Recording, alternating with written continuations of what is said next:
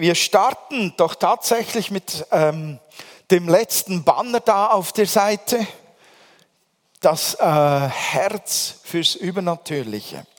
Ups, jetzt habe ich schon irgendetwas gedrückt. Genau. Als Christen ist es ja eigentlich für uns völlig normal, das Übernatürliche, oder? Die ganze Bibel ist voll davon. Also wenn du die Bibel liest als Christ, dann, dann begegnest du praktisch auf jeder Seite dem übernatürlichen Wirken von Gott. Und wenn ich über das übernatürliche Wirken rede, wenn wir in diesem Thema sind, dann geht es immer um das Biblische. Weil es gibt viel Übernatürliches in dieser Welt. Es gibt diese Welten, die sich bekämpfen. Äh, der ganze Werdegang zum Christ ist übernatürlich. Bekehrung oder sich hinzuwenden zu Jesus, der Glaube an das, was Jesus für uns getan hat und unsere Erlösung, das ist voller übernatürlicher Elemente, das haben wir nicht mit dem Kopf geschafft. Wir sind, sagt die Bibel, als Christen hineingeboren worden in ein Reich Gottes. Ja, wie geht das? Warst du schon da? Wart ihr dazwischen irgendwo in einem Bauch unterwegs? Das war eine Geburt, die übernatürlich geschehen ist. Dann sagt die Bibel, wir sind eine völlig neue Schöpfung. Also so neu siehst du, ich muss wahrscheinlich in diese Richtung schauen, so neu seht ihr gar nicht alle aus. Ja, bei mir gehen die Haare auch immer mehr aus. Das sieht nicht nach besonders toller neuer Schöpfung aus. es glänzt dann schöner da oben. Okay. Wir sind eine völlig neue Schöpfung. Wir sind ein Leib. Alle Christen über die ganze Welt gesehen sind ein Leib. Das geschieht übernatürlich. Wir sind eine Einheit mit Christus. Christus, Jesus ist in uns, der Vater lebt in uns, der Geist Gottes ist in uns, übernatürlich. Oder hast du ihn irgendwo schon bei einer Operation mal gesehen, wie er rauskommt? Es ist übernatürlich. Wir sind hineingeboren und hineingetauft durch den Geist Gottes, heißt es in der Bibel. Wir werden getauft mit dem Heiligen Geist. Das ist übernatürlich. Das sind alles Dinge, die wir weder sehen in der Regel sofort oder die wir noch nachvollziehen können mit dem Verstand. Auch wenn Jesus sagte zu Nikodemus, verstehst du denn nicht, was das sein soll? Das von neuem geboren werden durch den Geist. Nein, man versteht es nicht einfach so. Man muss es glauben, damit es Realität wird. Es ist übernatürlich. Also als Christen ist uns das Übernatürliche sozusagen vom ersten Moment unseres Lebens als Christen in die Wiege gelegt. Es ist in unserer DNS. Es ist Teil von unserem Gensystem, geistlich gesehen. Wir haben äh, aber da nicht aufgehört. Gott geht weiter damit. Er hört gar nicht auf. Er sagt nicht mit der Erlösung, der Bekehrung, dem Getauftsein, dem Hineinkommen in den Leib Gottes ist dann mal genug übernatürlich. Der macht ständig weiter. Eigentlich ist das der Startmoment, der ist übernatürlich und der Rest ist auch übernatürlich geprägt. Denn wir haben doch tatsächlich alle Aufträge von Gott. Wir haben alle eine, eine äh, Gabe von Gott erhalten. Mindestens eine geistliche, übernatürliche Gabe, die uns laut 1. Korinther 12 durch den Heiligen Geist zugeteilt wurde. Mindestens eine. Das geht einfach weiter. Wir haben Jesus als unser Vorbild. Und wenn wir ihn als Vorläufer oder Vorausgehender anschauen, wie ein Leben mit dem Vater zusammen unter der Führung des Heiligen Geistes sein soll, dann, dann ist es schon spannend, was Jesus da demonstriert hat, oder? Wenn er unser Vorbild ist, hat er gezeigt, dass der Wille des Vaters für alle Menschen Rettung, Befreiung, Heilung, Offenbarung, Wunder und Zeichen, Prophetie, Erkenntnis und, und, und ist. Und Jesus setzt da noch einen Maßstab. Jetzt habe ich den Bibelfest nur, uh, nur draußen auf dem Zettel. Ich lese ihn vor. Jesus setzt den Maßstab für alle Christen. Du eingeschlossen, wenn du Christ bist. In Markus Kapitel 16, im Vers 17, sagt Jesus, diese Zeichen aber werden denen folgen, die glauben. In meinem Namen werden sie Dämonen austreiben, sie werden in neuen Sprachen reden, werden Schlangen aufheben. Und wenn sie etwas Tödliches trinken, wird es ihnen nicht schaden. Schwachen werden sie die Hände auflegen und sie werden sich wohlbefinden. Habt ihr, habt ihr es noch intus? Wer ist gemeint? Wir. Und was steht da? Lauter übernatürliches Zeugs. Das ist der Maßstab Jesu. Er sagt, diejenigen, die an mich glauben, werden alle. Und die Bibel, das Leben Jesu und die Weiterführung durch die Christen, wenn wir die Geschichte der Christen anschauen, spricht eine deutliche Sprache. Wir sind in ein übernatürliches Reich hineingeboren. Wir sollen übernatürliche Gnade bekommen und übernatürliche Dinge tun und erleben. Deshalb haben wir das als einen vierten Hauptwert oder eine Hauptaussage festgehalten. Wir haben oder brauchen oder sollen noch ein erweitertes Herz fürs Übernatürliche haben, weil wir mit dem Willen Gottes, mit seinen Plänen übereinstimmen wollen und sie umsetzen wollen. Und das geht nur durch das Übernatürliche letztlich. Das geschieht nicht automatisch, dass wir so ein Herz haben. Selbstverständlich ähm, ähm, prägt uns die Bibel und sie spricht uns an, aber ich empfinde unseren Alltag als eine Herausforderung, ein solches Herz zu, zu haben, zu entwickeln oder, oder zu bewahren oder auszudehnen auch in diesem Bereich. Unser ganzer Alltag ist dermaßen voll mit, mit menschlichem und äh, mit einer Prägung, die gegen das Übernatürliche biblische Übernatürliche ist, dass es gar nicht einfach ist, sich dabei auf dem Weg zu behalten, auf Kurs zu bleiben. Es geschieht nicht einfach so tralala problemlos, dass wir ein Herz fürs Übernatürliche haben. Wir sind ja auch alle, bevor wir Christen wurden, von woher gekommen? In der Prägung gesehen. Wir hatten alle eine Prägung von Kindesbeinen an und unser Alltagsumfeld hat immer noch dieselbe Prägung. Und ich finde es ganz wichtig zu sagen und festzuhalten, dass wir dagegen eine Prägung kämpfen und ringen, die uns jeden Tag bombardiert. Es gibt doch eine ganz interessante Prägung, die sagt, die Welt und wir alle, die ganze Menschheit ist fähig, sich selbst zu verbessern. Sie braucht keinen Gott dazu. Das ist eine Prägung, in der wir leben. Das, das höchste Wesen, sagt unsere Gesellschaft, ist der Mensch und seine Entwicklung zum Besseren ist unbeschränkt möglich. Man muss den Menschen nur mit dem richtigen Wissen abfüllen. Dann verändert es sich automatisch zum Guten. Die sogenannte Aufklärung, das Zeitalter der Aufklärung, ich weiß nicht, ob euch das ein Begriff ist, das in allen Details zu erklären dauert ewig.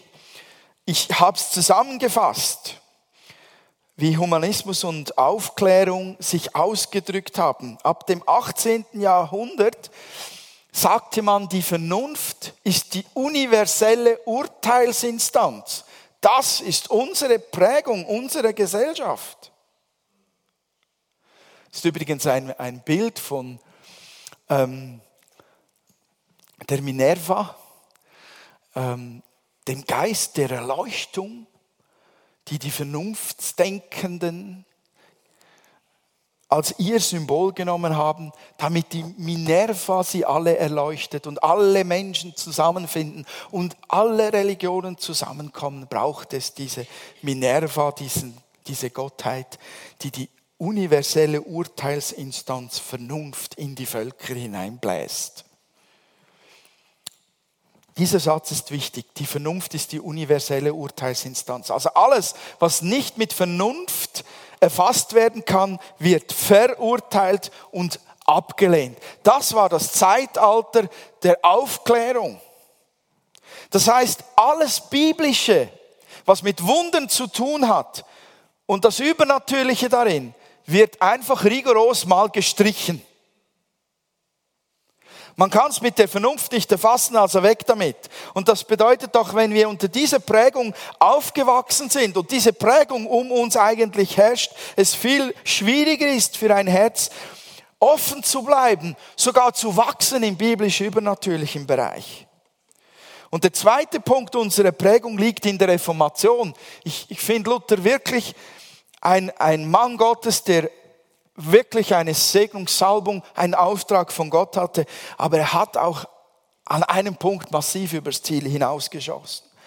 Luther war frustriert und enttäuscht über das, was er erlebt hat in der katholischen Zeit, wo er drin war.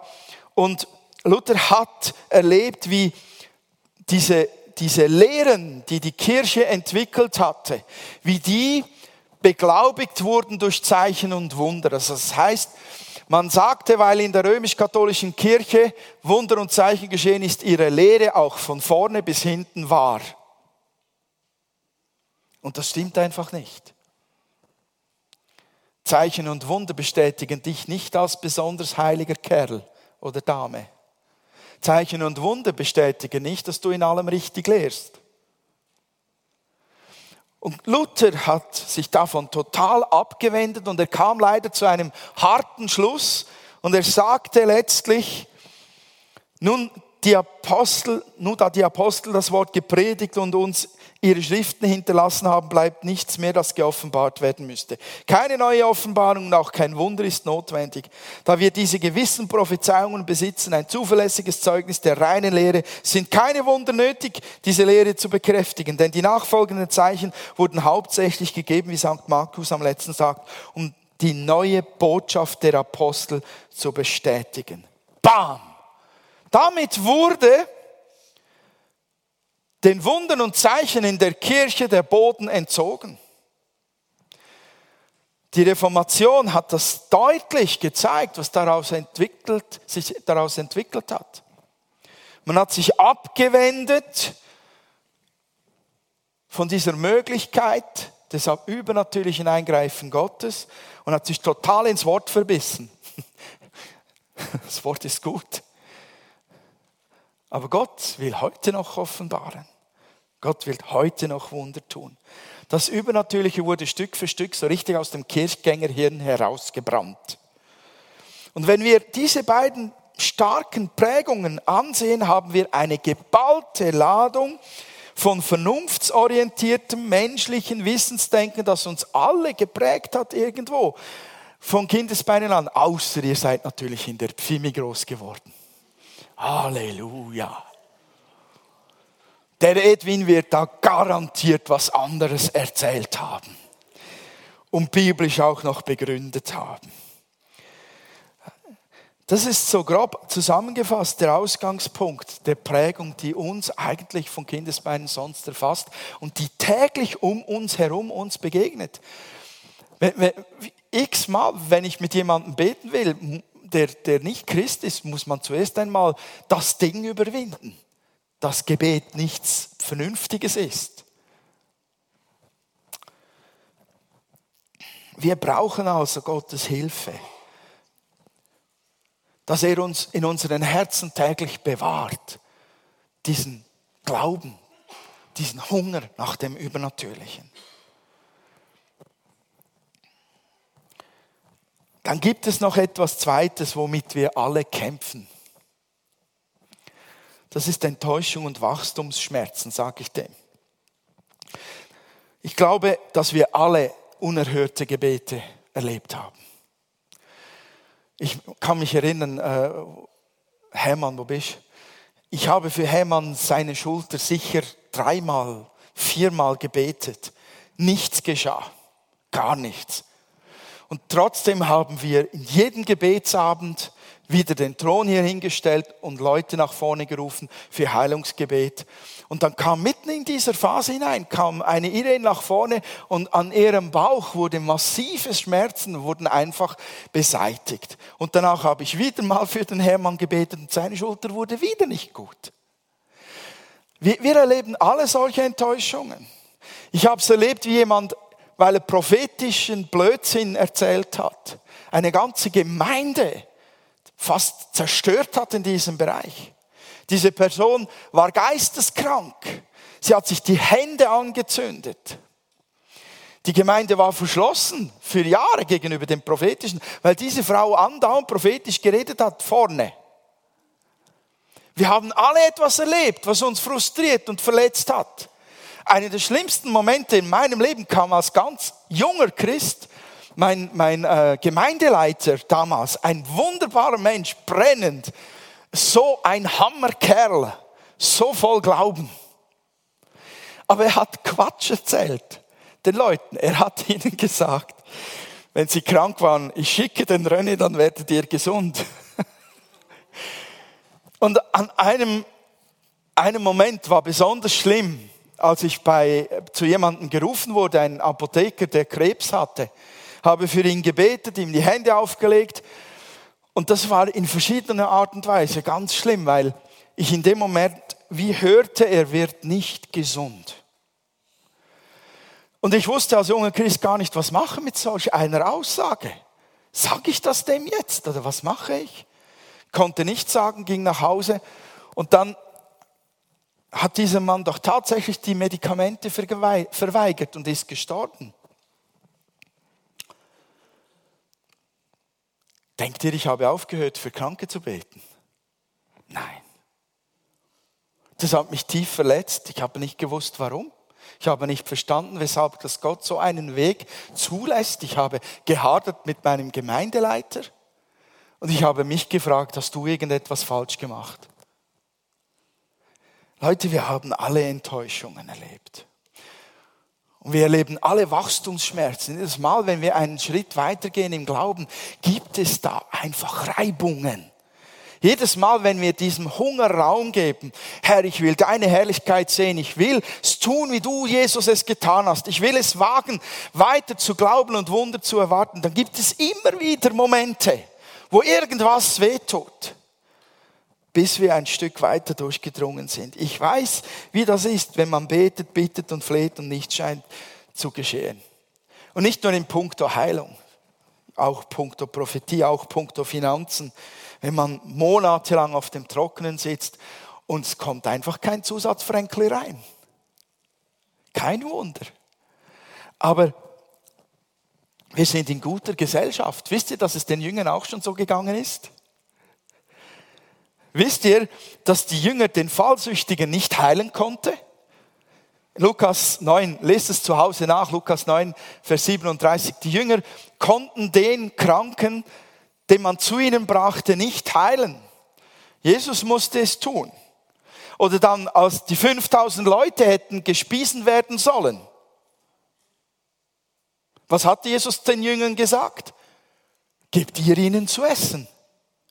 Ja, Gott's noch. 5000 Leute. Die Reaktion war klar, ja, was, wir haben doch nicht genug Geld, um ins Dorf zu gehen, so viel Brot und Fisch zu kaufen. Dabei, was meinte Jesus? Er sagte, übernatürlich. Er sagt sogar später nochmal in Matthäus 16, vom Vers 5 bis 9, könnt ihr auch zu Hause nachlesen, sagt er, habt ihr immer noch nicht verstanden, was dort geschah, als ich die Leute gespießt habe? Die Jünger hatten auch Probleme damit. Und sie waren auch frustriert und hatten auch Wachstumsschmerzen. Jeder hat seine Geschichte und jeder hat Enttäuschungen. Aber jetzt mal ganz ehrlich, Heilung und Verarbeitung und Umgang, gesunder Umgang mit Herausforderungen, das kennt ihr doch alle, oder? Wir, wir wollen doch da nicht stehen bleiben, uns für die nächsten 30 Jahre durch ein frustrierendes Erlebnis blockieren lassen. Oder wer will das schon? Wer will schon 30 Jahre später sagen, ich habe niemals mehr ein Wunder erwartet, weil ich damals verletzt wurde oder frustriert war und nichts geschehen ist? Da muss ich mich ja schämen, wenn ich das tue. Wir brauchen Heilung, wir brauchen ähm, Verarbeitung. Vielleicht sagt jemand, ich komme schon mit unseren Finanzen nicht klar. Wie soll ich mich noch mit der Dimension des Übernatürlichen herumschlagen? Oder meine, meine drei Kinder machen mir genug Probleme, da habe ich den ganzen Tag zu denken. Oder mein Mann oder meine Frau oder was auch immer. ich habe mein Leben gar nicht völlig im Griff und da soll ich auch noch tatsächlich der Führung eines Geistes Gottes folgen können. Ja, sollst du. Ja, das geht. Die Bibel zeigt es uns.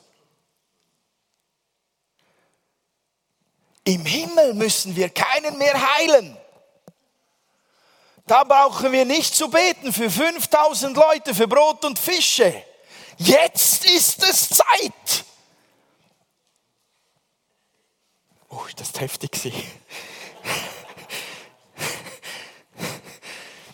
Wisst ihr, Gott, Gott liebt uns. Und darum spielen diese Dinge keine Rolle, wie perfekt deine Familie geordnet ist. Oder wie tief deine Gebetszeit ist. Oder wie toll deine Kinder herausgekommen ist. Oder wie fett dein Bankkonto ist. Um ein Wunder zu tun in deinem Leben oder durch, durch dich. Das spielt für ihn keine Rolle, weil er uns liebt, weil er größer ist als all das. Weil er es schon immer so getan hat. Das, wir sind nicht die Ausnahme seit über 2000 Jahren prophetische Worte oder Bilder zu haben, Dämonen auszutreiben, Kranke zu heilen, ist kein Zeichen davon, dass wir besonders heilig sind oder alle Sünde aus unserem Leben verbannt haben und alles im Griff haben. Das ist nicht so. Wie bewahre ich oder wie entwickle ich ein Herz für das Übernatürliche?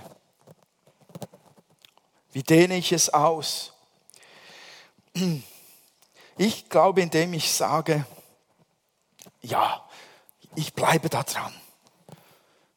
Jesus hat mir das mit, dem, mit seinem Blut erkauft, diese Dimension.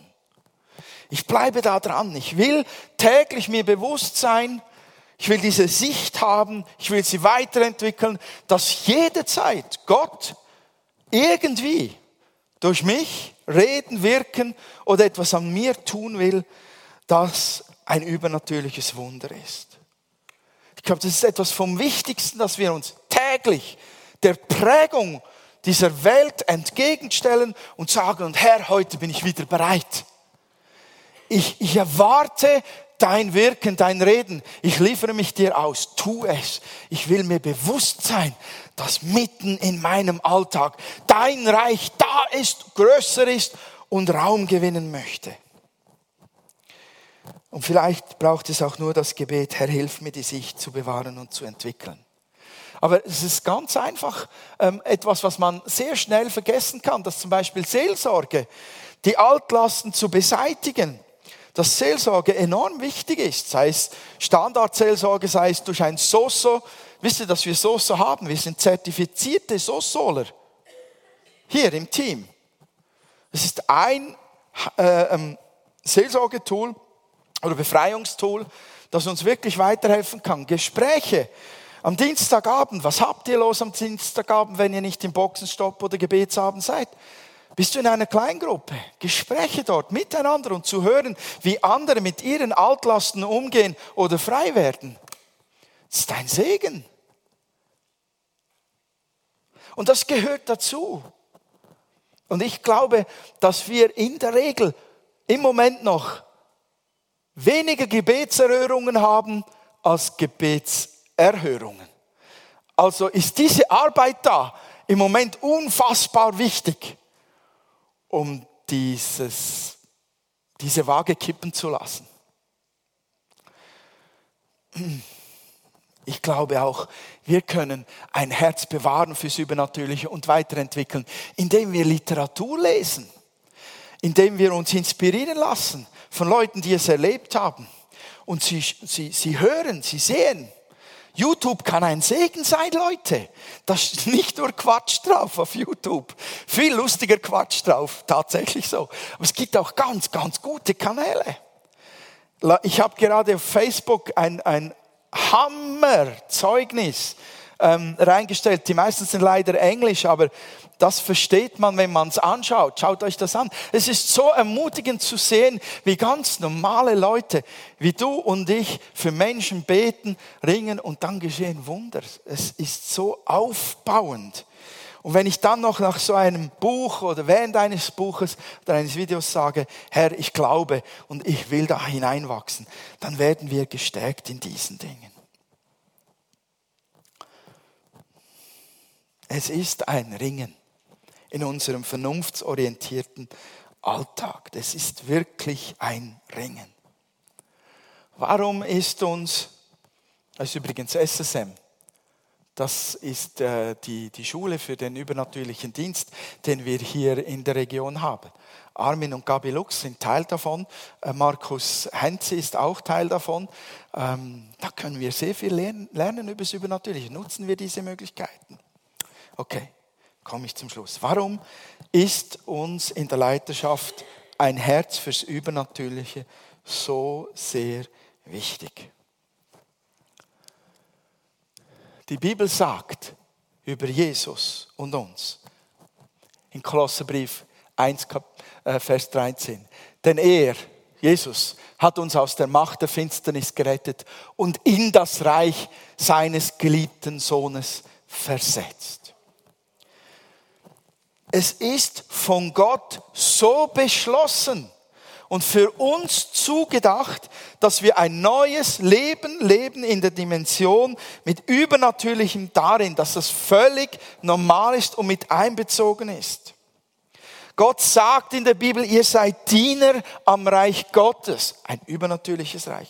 Ihr sollt übernatürliche Geistesgaben empfangen. Ihr sollt den Menschen Hände auflegen, damit es ihnen besser geht. Ihr sollt Träume und Visionen haben ihr sollt im Namen Jesu machtvoll beten und, und, und, und. Und Jesus hat uns das erkauft mit seinem gekreuzigten, blutenden, zerschlagenen Leib.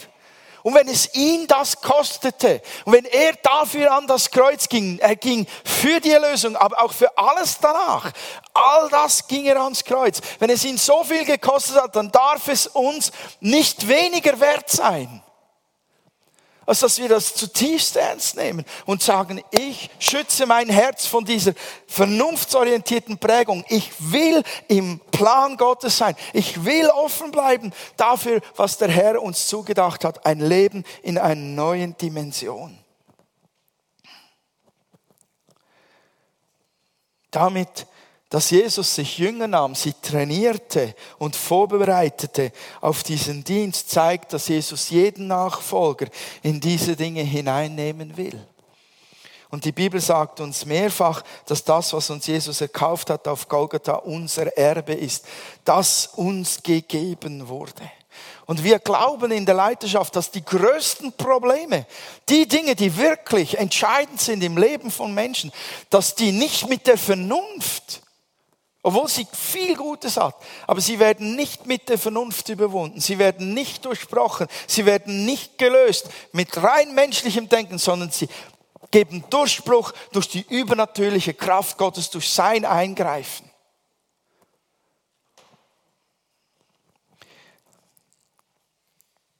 Und ich möchte euch darum ermutigen, euch täglich bewusst zu machen, dass ihr Teil dieses Reiches seid.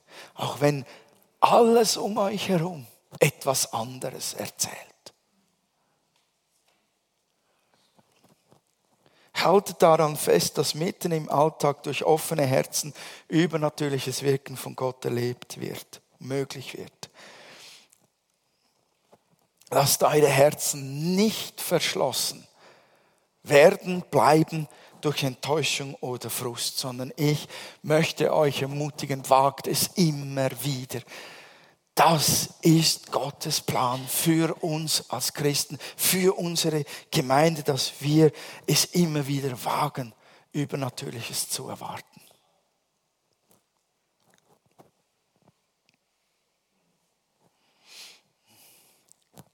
Amen. Ähm, ich möchte mit euch ein Gebet beten. Vielleicht möchtest du dich dem anschließen.